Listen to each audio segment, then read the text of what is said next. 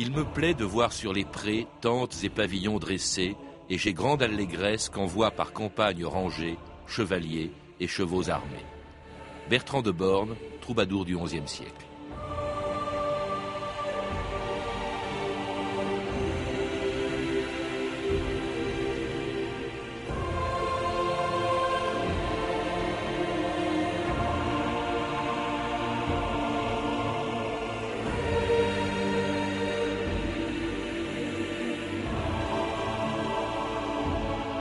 2000 ans d'histoire.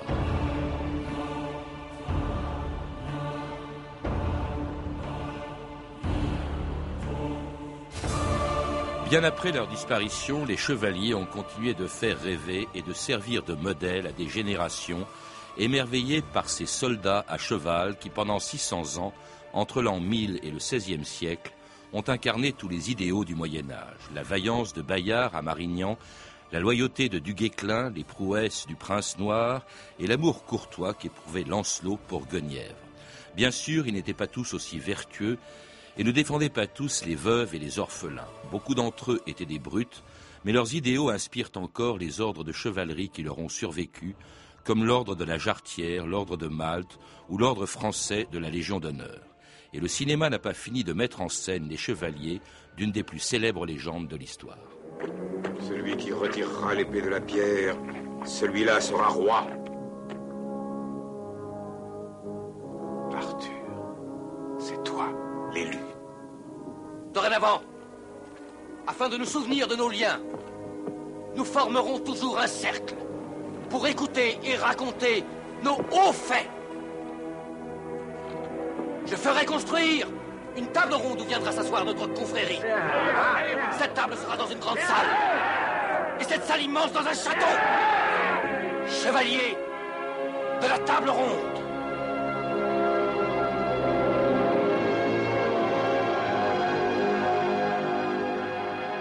Philippe Contamine, bonjour. Bonjour. Alors tout le monde connaît la légende de la table ronde et les noms du roi Arthur, de Perceval ou de Lancelot, mais on ignore souvent, au fond, ce qu'est la chevalerie, ce qu'était la chevalerie dans la réalité, celle qu'on retrouve dans un livre publié sous votre direction, Les Chevaliers. Alors c'était des soldats à cheval, bien sûr, comme l'on en l'indique, ça apparaît au milieu du Moyen Âge, à une date qui est facile à retenir, qui est l'an 1000. Est-ce qu'on peut dire que c'est à ce moment-là que naît la chevalerie? Dans Sa Majesté, oui. On peut dire également qu'il y a une préhistoire de la chevalerie, en ce sens que dans les armées carolingiennes au IXe siècle, déjà, le combattant à cheval lourdement armé, possesseur de sa monture ou de ses montures et de son armement, était une pièce maîtresse du dispositif militaire. Mais, d'une manière générale, les historiens, les médiévistes, Georges Duby en tête, estiment que c'est en même temps que se met en place la féodalité, c'est-à-dire entre 950 et 1050, qu'apparaît en pleine lumière la figure du chevalier. Autrement dit, le chevalier, c'est comme vous l'avez suggéré, c'est un cavalier. C'est un cavalier à une époque où euh, les gens de pied avaient un moindre rôle militaire. Parce que c'est assez nouveau, vous le rappelez dans ce livre, Philippe Contamine, le cheval était plutôt, jusqu'à l'an 1000 environ, un animal de trait ou un animal réservé au transport, plus que sur les champs de bataille. Ils étaient rares. Et les, à l'époque carolingienne, précisément, et encore plus à l'époque mérovingienne, la plupart des combattants servaient et se déplaçaient à pied. Mm. Donc euh, il y a cette promotion du cheval et du même coup cette promotion du chevalier, mais avec cette idée que euh, le chevalier, les chevaliers, les milites, comme on dit en latin, ont aidé à la mise en place du régime féodal autour des princes, autour des rois, autour des seigneurs châtelains. Ils ont été le bras armé euh, de, ce nouvel ordre qu'on appelle l'ordre féodal. Est-ce que c'est pas la noblesse, ce nouvel ordre? Parce que dans le livre, j'ai été surpris d'apprendre au fond que, au début en tout cas, tous les chevaliers n'étaient pas nobles et tous les nobles n'étaient pas chevaliers. Certes, donc c'est en liaison avec la noblesse. Et ce lien noblesse-chevalerie s'est en gros accentué au cours du Moyen Âge. On peut dire qu'à partir du 1150, quand quelqu'un euh, est dit chevalier dans un texte, dans une charte, il se rattache nécessairement au monde nobiliaire au sens large. Donc il y a une liaison inextricable entre les deux notions, mais au début, effectivement, il y avait des chevaliers qui étaient des hommes de peu, mais qui savaient se battre à cheval et qui ont été récompensés, promus comme tels.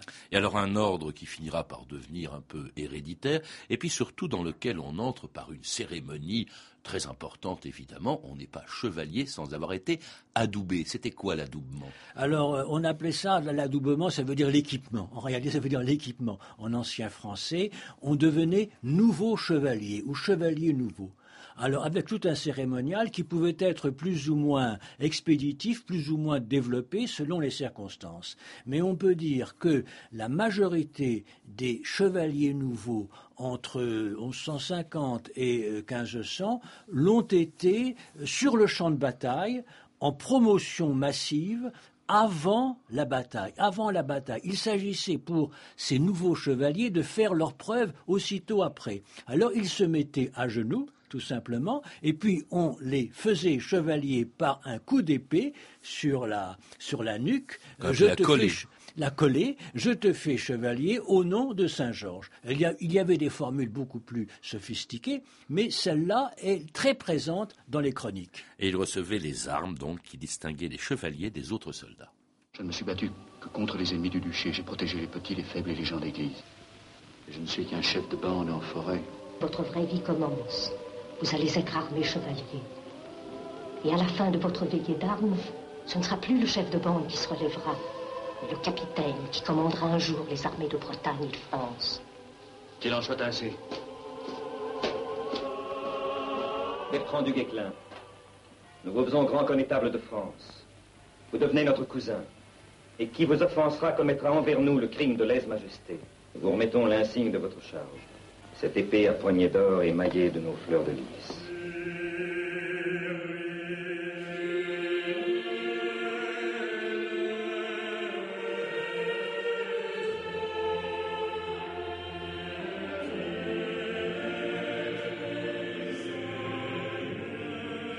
Et l'on entend un extrait de la messe de l'homme armé de Josquin des Prés au XVe siècle, une musique religieuse parce que, et ce n'était pas le cas au début, je crois, Philippe Fontamine, mais l'adoubement était aussi presque un sacrement. En tout cas, il, avait, il de nature religieuse. Assurément. L'épée était bénie. Assurément. donc il y a eu une tentative magnifique, on peut s'en étonner en quelque sorte, de la part de l'Église, de l'Église catholique, pour euh, euh, christianiser ces gens de guerre euh, de façon à réfréner leur violence et de mettre leur violence au service d'une cause qui pouvait être avouable. Alors ça pouvait être une cause à l'intérieur à l'intérieur même de la chrétienté, et les chevaliers se sont vus du même coup attribuer un certain nombre de modèles, de vertus, et parmi ces vertus, la vertu de justice. Ils devaient, en principe, euh, comme les rois, euh, protéger les faibles, les veuves, les marchands, les clercs, les orphelins, que sais-je. Euh, et en même temps, l'Église leur a proposé cet idéal qui aujourd'hui euh, est vu de façon un petit peu distancée, c'est-à-dire la croisade. Mm. Autrement dit, Saint Bernard en particulier a proposé aux chevaliers mondains, aux chevaliers terrestres, aux mauvais chevaliers, qui sévissait en Occident de combattre pour le Christ contre les Sarrasins, contre les infidèles en Terre Sainte. D'où l'apparition d'ailleurs d'ordres de chevalerie qui se battaient, c'est un peu en contradiction. L'Église au départ, évidemment, condamne la guerre, condamne la violence. Et là, elle fait des il y a des chevaliers qui se battent, qui deviennent des chevaliers du Christ.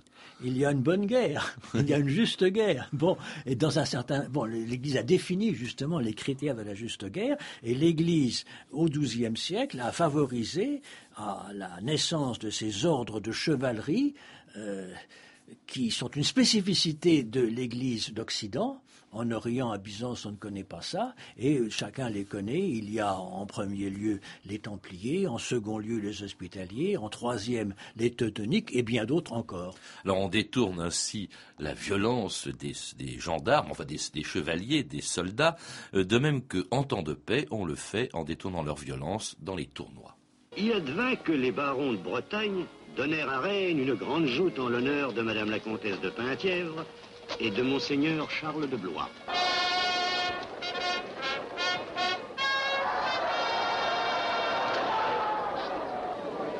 Plus d'un bon chevalier avait déjà vidé les arçons quand survint un écuyer inconnu. Messire, qui doit-je crier? Vous n'avez ni parement ni armoirie qui vous fasse reconnaître. Monseigneur, s'il ne dit point son nom, c'est qu'il attend de l'avoir mieux illustré encore. Jamais je n'ai vu en tournoi écuyer donner tant de merveilleux coups. Personne n'osera plus lui disputer le prix. Mais qui est-il? Bertrand Par Madame la Comtesse de Pintière, reine du tournoi, nous proclamons Messire Bertrand du Guesclin, vainqueur de la joute. Au prix de votre valeur. Comme il est dommage que tant de vaillance ne soit dépensée qu'en combat courtois. L'Anglais tient le duché, Messire Bertrand. Nos droits seraient heureux d'avoir champion tel que vous. Madame, qu'il vous plaise de me dire où sera la guerre. Pour l'amour de vous, je m'y rendrai. Le, tournoi, Philippe Contamine, il y a tout un chapitre de ce livre qui est consacré au tournoi. C'était le sport, évidemment, préféré des chevaliers, si je peux appeler ça un sport. Alors, c'est un sport qui apparaît dans la deuxième moitié du XIe siècle, et son âge d'or est le XIIe, le XIIIe siècle. C'est un sport assez compliqué, assez codé, que l'Église du reste regardait d'un mauvais œil, dans la mesure où l'Église considérait que premièrement le tournoi euh, c'était pour la vaine gloire, la gloire du monde. Deuxièmement, dans le tournoi on risquait sa vie gratuitement. Troisièmement, c'était une occasion de rencontre, de débauche dans tous les sens du terme. Par conséquent, du XIIe au XIIIe siècle jusqu'au début du XIVe siècle, l'Église a condamné le tournoi. Et puis ensuite, le tournoi est devenu un, sport plus aseptisé et l'Église ne s'en est plus guère occupée. Alors le tournoi, à l'origine, ça se passait en race campagne, deux euh, troupes de, chevaliers affrontés l'un contre l'autre, avec euh, de l'espace, avec des coups, avec des blessures, et puis il s'agissait non pas peut-être de tuer l'adversaire, mais de le désarçonner, de le faire prisonnier, de prendre son cheval, etc. Alors après cela, s'est mis en place ce qu'on appelle la joute, la joute, c'est-à-dire l'opposition de deux adversaires seulement et non pas de deux troupes. Et alors, c'était pas désintéressé, hein, c'est pas, pas, seulement pour les beaux yeux d'une dame qu'on le faisait. Euh, on gagnait de l'argent. C'était aussi pour les beaux yeux d'une dame. Amour et tournoi font bon, bon ménage. Et du reste, c'est une des raisons supplémentaires pour lesquelles l'Église était assez peu favorable à ce type d'exercice. Mais effectivement, il y avait la, vie de Guillaume le Maréchal, qui a été évoquée par Georges Duby euh, brillamment il y a bien des années, le montre. Il y avait un aspect pécuniaire incontestable. Et puis en même temps, on assurait sa réputation, sa fama, la renommée. donc un chevalier doit être renommé. Exercice dangereux aussi, je, le lis dans ce livre, plus dangereux parfois que la guerre. Ça dépend, ça dépend des circonstances. Il y a un roi de France qui, est, mort. Hein. Effectivement, la guerre au XIIe siècle entre, entre chevaliers, entre féodaux, était assez limitée. Hein. Les, gens de pied et les gens de peu, c'était différent. Mais entre féodaux, on se ménageait, on se connaissait d'ailleurs, et éventuellement, les tournois pouvaient être plus dangereux que telle ou telle bataille. Alors avec des armes, là c'était la lance. Les armes, des... évidemment c'est par ça aussi qu'on les connaît, c'est par leur équipement. Philippe Contamine, il y a le cheval, nous l'avons dit, il y a l'épée, hein, vous en avez parlé, qui est le signe distinctif des chevaliers, et puis tout un équipement qui a quand même beaucoup évolué. Euh, il y a le casque par exemple qui est devenu le home. Ça c'était, tout ça coûtait cher d'ailleurs. Tout ça coûtait cher. Et là, le propre du chevalier, c'est de d'avoir, de posséder son propre équipement. Ça n'est pas un, hussard, ça n'est pas un cuirassier du XIXe siècle qui est équipé par l'État. Et donc il y avait là, disons, un patrimoine dont le chevalier était le dépositaire et qu'il s'efforçait de ménager. Alors il y avait des aides les princes, les rois pouvaient euh, remonter un chevalier, lui offrir une épée, une lance, euh, un cheval, une armure éventuellement, mais en gros il y avait ça. Alors le propre du cheval, je crois que le plus difficile, c'était de maîtriser euh, le cheval qui charge. Je crois que c'est vraiment extrêmement difficile euh, d'une seule main, parce que de l'autre, eh bien, on tient euh, la lance. Alors, ce qu'on appelle l'escrime cavalière, lance couchée, c'était qui apparaît au XIe siècle, c'était, je crois, une, euh, ça nécessitait un exercice long, répété, et que seuls les chevaliers pouvaient pleinement par toute une vie euh, assidue, euh, pouvait pleinement manifester. Alors tout cela coûte évidemment très cher, comme le prix de la liberté, la rançon pour un chevalier quand il était fait prisonnier. Ici, le prince noir. Or ça, messire Bertrand, comment allez-vous? Cela n'alla jamais mieux, monseigneur. Je suis le plus honoré chevalier du monde. On dit dans le royaume de France et ailleurs que vous me redoutez tant que vous n'osez me mettre en rançon. Voir, messire Bertrand, pensez-vous que nous vous redoutions pour votre chevalerie? Fixez vous-même votre rançon. Fût-ce un fétu de paille, je m'en contenterai. N'ayez crainte, monseigneur. Je ne me taxerai point trop bas. Tout pauvre chevalier que je suis, je m'estime à cent mille florins d'or. Je vous aurais tenu quitte pour le quart. Le roi de France m'avancera cette œuvre. Et j'ose me vanter que si je trouvais auprès de lui aucun secours, une fille de France qui a son rouet n'userait ses doigts jusqu'à l'os pour gagner ma finance et m'acheter hors de vos mains. Je ne veux croire pour vous. Ce que l'on vient d'entendre dans cet extrait de film Philippe Contamine est, paraît-il, parfaitement exact. Euh, Bertrand du Guesclin aimait bien euh, que, la rançon, quand il était fait prisonnier, que la rançon qu'on était prêt à verser pour lui soit proportionnelle à sa réputation. Les ennemis de Bertrand du Guesclin disaient que c'était un signe de forfanterie. il se mettait très très haut et par conséquent, c'est le trouvère cuvelier qu'il raconte, eh bien, il acceptait que le roi de France et que toutes les femmes de France filent pour payer sa rançon. C'est pour ça qu'on préférait d'ailleurs capturer un chevalier ennemi que de le tuer. Oh, assurément. On faisait de l'argent avec ça. Assurément, c'était quelquefois d'une rançon extrêmement lourde. L'âge d'or des rançons, c'est le XIVe siècle. Au XVe siècle, les chevaliers étaient moins, moins riches, etc. Mais au XIVe, les chevaliers euh, pouvaient atteindre un prix tout à fait extraordinaire. Alors, ils s'épuisaient toute leur vie euh, parce qu'on les libérait sous caution, pour ainsi dire, on faisait confiance à leur sens de l'honneur, et ils s'épuisaient toute leur vie à rassembler la somme de façon à acquérir de façon pleine et entière leur liberté. Du Guesclin, on le connaît, on en vient d'entendre cet extrait de film. Il y a un autre dont on a entendu le nom, le Prince Noir, important chevalier anglais, celui-là. Alors lui, c'était vraiment un, pilleur. Il avait des chevauchés qui étaient surtout destinés à grossir sa fortune. C'était un héritier du trône d'Angleterre, sur lequel il montera jamais d'ailleurs. C'était le fils aîné d'Édouard III, destiné au trône, et puis il est mort avant son père. Alors le prince noir, Édouard, prince de Galles, prince d'Aquitaine, on l'appelle le prince noir, soi-disant à cause de la couleur de son armure, mais le surnom n'apparaît qu'au XVIe siècle. Il a fait de grandes chevauchées, dans un style chevaleresque, il faut bien dire, au XIVe siècle, et il a été, c'était un très bon homme de guerre, meilleur que du Guesclin, et il a été l'un des adversaires de du Guesclin au cours de la guerre de Cent Ans. Mais alors, euh, qui pillait beaucoup, qui rançonnait beaucoup, on est assez loin des vertus chevaleresques, parce que le, chevalier, vous le rappelez aussi, c'est très important, c'est pas seulement un soldat, il incarne des vertus, hein, parmi elles, il y a la prouesse, la loyauté. Euh, vous me disiez aussi, avant que cette émission commence, la protection des faibles qui, vous l'avez dit tout à l'heure d'ailleurs, que symbolisait un peu l'épée. C'est la justice, le chevalier. Tout à fait. L'épée de justice, il avait ce rôle, ce rôle quasiment royal, qui apparaît d'ailleurs dans telle ou telle cérémonie d'adoubement, euh, je dirais que le chevalier, on lui imposait comme modèle d'épargner les non-combattants. Au fond, c'est assez moderne. Le droit de la guerre, eh bien, a des racines chevaleresques. Normalement, on doit épargner le non-combattant et même éventuellement, contre les forces du mal déchaîné, le protéger. C'est moderne dans les principes, c'est pas moderne dans la réalité du XXIe siècle. Tout à fait, hein. exactement. Mais enfin, disons, c'est une certaine vision de la guerre qui a fonctionné tant bien que mal euh, euh, dans, les, dans les générations tant bien que mal, je dis bien, dans les générations passées, euh, qui a, disparu finalement au XXe siècle. Alors il y a aussi la largesse, hein, c'est-à-dire euh, euh, la générosité. Alors la largesse, c'est une vertu nobiliaire.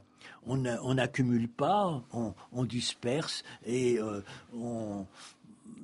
la fortune, c'est fait pour être dispersée et le chevalier, en tant que noble, doit avoir ce réflexe. Et eh il y a une chose très importante qui apparaît un tout petit peu après, au XIIe, XIIIe siècle, au temps des troubadours, c'est l'amour courtois. Dame Guenièvre nous est rendue saine et sauve, grâce au courage d'un homme, Lancelot. Vous le feriez chevalier, sire C'est Lancelot Elles m'ont chargé de vous demander si l'une d'elles peut espérer gagner votre cœur. Je suis homme de combat. Je me suis voué à la quête. Mais je suis sûre que quelque part en ce monde, une dame est votre inspiratrice. Il en est une. Qui est-elle? Vous? Je vous aimerai à jamais. Je vous aimerai comme on aime sa reine et la femme de son meilleur ami. Tant que vous vivrez, je n'en aimerai nul autre. L'amour de Lancelot pour Guenièvre, l'amour impossible, c'est ça l'amour courtois, Philippe Contamine? Voilà, c'est tout à fait ça. L'amour courtois, c'est l'amour de cour. Par conséquent, c'est une création culturelle un petit peu artificielle. On ne sait pas très bien quelle est sa réalité, mais enfin, quantité de textes illustres en prose et en vers, Christian de Troyes, etc., ont exprimé cela de façon tout à fait vibrante et euh, c'est quelque chose, c'est un type de littérature qui a été très populaire jusqu'en plein XVIe siècle. Il s'agissait toujours de protéger, de protéger le faible, donc de montrer, euh, disons, dans les rapports entre hommes et femmes, une certaine, une certaine douceur, une certaine urbanité, une certaine courtoisie. C'était un petit peu ça, mm.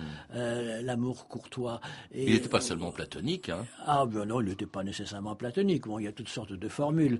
Euh, on ne peut pas entrer dans le détail, mais je crois que c'était une sorte de civilisation des mœurs. Le chevalier comme prototype de la civilisation des mœurs pour reprendre l'expression de Norbert Elias. Norbert Elias place cette civilisation des mœurs disons au XVIe siècle, à partir du XVIe, je crois que cette civilisation des mœurs est plus ancienne qu'elle apparaît dès la seconde moitié du XIIe siècle et que l'une de ces manifestations, c'est l'amour courtois.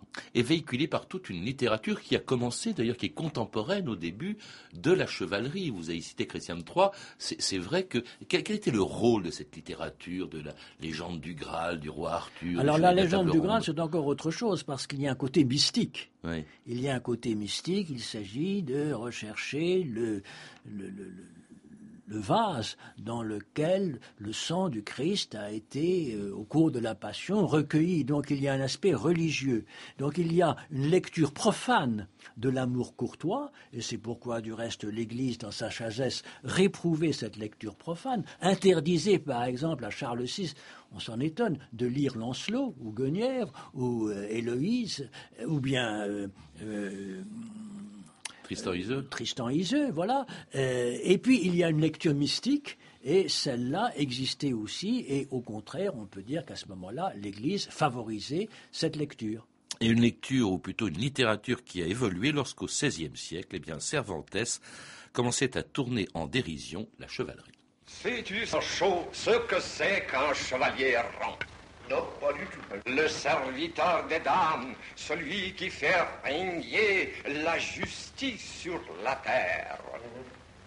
Tu seras mon écuyer. Je te nommerai gouverneur des royaumes que je ne manquerai pas de conquérir. vieux fou. Heureux celui dont l'illusion embellit les jours. Le signe du destin. Les trompettes du roi Arthur m'appellent. Regarde, son chaud, des géants, des enchanteurs géants. Ils veulent dévorer l'univers. Voilà l'ennemi. Voilà l'injustice. Monsieur, mais c'est des moulins à vent. Alors avec Cervantes, Philippe Contamine, on est loin de, la légende du roi Arthur. Là, c'est la chevalerie tournée en dérision comme si elle avait disparu. Je crois que Cervantes a quand même une certaine, une certaine sympathie, une affection pour son héros. Il déplore au fond il la déplore, il déplore. Mais enfin, effectivement, euh, ça a été compris, euh, ça a été compris comme cela. Amadis des Gaules, n'est-ce pas C'est la fin d'Amadis des Gaules, ce roman de chevalerie qui a été si populaire au XVIe siècle.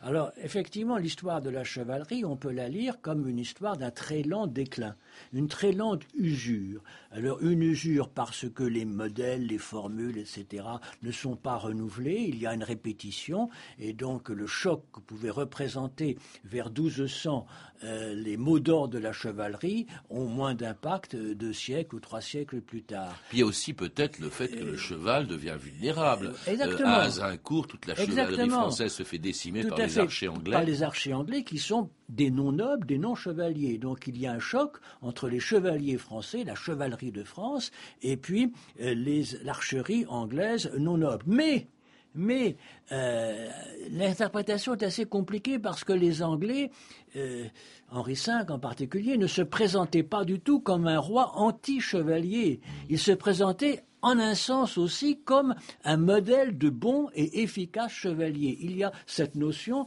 qu'on appelle la discipline de chevalerie, qui est devenue la discipline militaire, et Henri V disait J'applique en armes, en, acte, à Azincourt et ailleurs, cette notion héritée des Romains de disciplina militaris, discipline de chevalerie. Qu'est-ce que c'est la chevalerie aujourd'hui? Alors, qu'est-ce que c'est la chevalerie aujourd'hui? Je dirais qu'elle survit.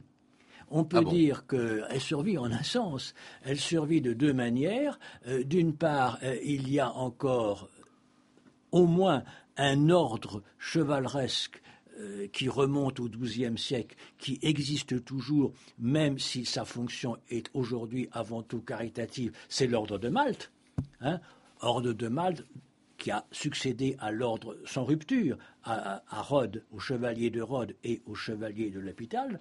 Et puis, deuxièmement, il y a les ordres de chevalerie qui, en France, en Angleterre et partout ailleurs, sont attribués pour récompenser le mérite et pour consacrer l'honneur. Alors, bon, nous avons l'exemple magnifique euh, de l'Angleterre, puisque, premièrement, il y a des ordres de chevalerie anglaise, l'ordre du bain, l'ordre de la jarretière, et puis, deuxièmement, la reine fait encore des chevaliers, hein, sœurs, ou bien des dames, puisque la dame, c'est euh, l'équivalent féminin de sœur. Et puis en France, eh bien, nous avons toute une pléiade, un florilège d'ordres de chevalerie, parmi lesquels, naturellement, la Légion d'honneur, l'ordre du mérite, etc. La Légion d'honneur dans le premier grade et celui de chevalier. Dis, on parle beaucoup de chevalier, on n'a pas parlé de chevalière. Est-ce qu'on ne peut pas dire qu'il n'y a pas de femme Est-ce que Jeanne d'Arc n'était pas ou ne méritait pas d'être chevalier? Euh, certains, certains textes de l'époque le disent le disent, elle était d'origine paysanne, etc., mais elle avait fait de telles prouesses qu'elle avait été, pour ainsi dire, chevalière d'honneur, si bien que le terme de chevalière existe dans la langue médiévale, en tout cas au XVe siècle. Merci Philippe Contamine. Pour en savoir plus, je recommande la lecture de vos livres, Les Chevaliers, qui est un ouvrage collectif publié aux éditions Talendier, ainsi que Le Moyen Âge aux éditions Point Seuil. À lire également La civilisation féodale de Jérôme Bachet en livre de poche chez Champflamarion, la chevalerie de Jean Fleury aux éditions Jean-Paul Gissereau. Jean Fleury qui a participé également au livre collectif que vous avez dirigé, Philippe Contamine. Et puis pour nos jeunes auditeurs hein, qui nous écoutent beaucoup aujourd'hui mercredi, Le Moyen Âge aux éditions Larousse Junior. Vous avez pu entendre des extraits des films Excalibur de John Bornan, disponible en DVD chez Warner, Don Quichotte de Georg William Pabst en vidéo aux éditions Montparnasse et Du Guesclin de Bertrand de Latour. Et maintenant la suite de notre jeu concours France Inter Le Figaro. Pour jouer et gagner la collection complète de la grande histoire de l'art du Figaro, répondez à la question du jour. Dans quelle région de France sont apparus les premiers édifices gothiques? Réponse 1 en Charente, réponse 2 en Champagne, réponse 3 en Île-de-France. Je répète, les premiers édifices euh, gothiques sont apparus en Charente, en Champagne ou en Île-de-France. Pour jouer, vous appelez le 3230, 34 centimes la minute, puis donnez votre réponse en suivant les instructions. Vous trouverez aussi tous les détails de ce jeu et des renseignements sur notre émission sur franceinter.com. C'était 2000 ans d'histoire, la technique Philippe Duclos et Sandrine Laurent, documentation et archives sonores Claire Destacan, Emmanuel Fournier et Franck Olivard, une réalisation de Anne Kobilac. Demain, dans 2000 ans d'histoire, 30 ans après sa mort, du Parti communiste au gaullisme, les engagements d'André Malraux.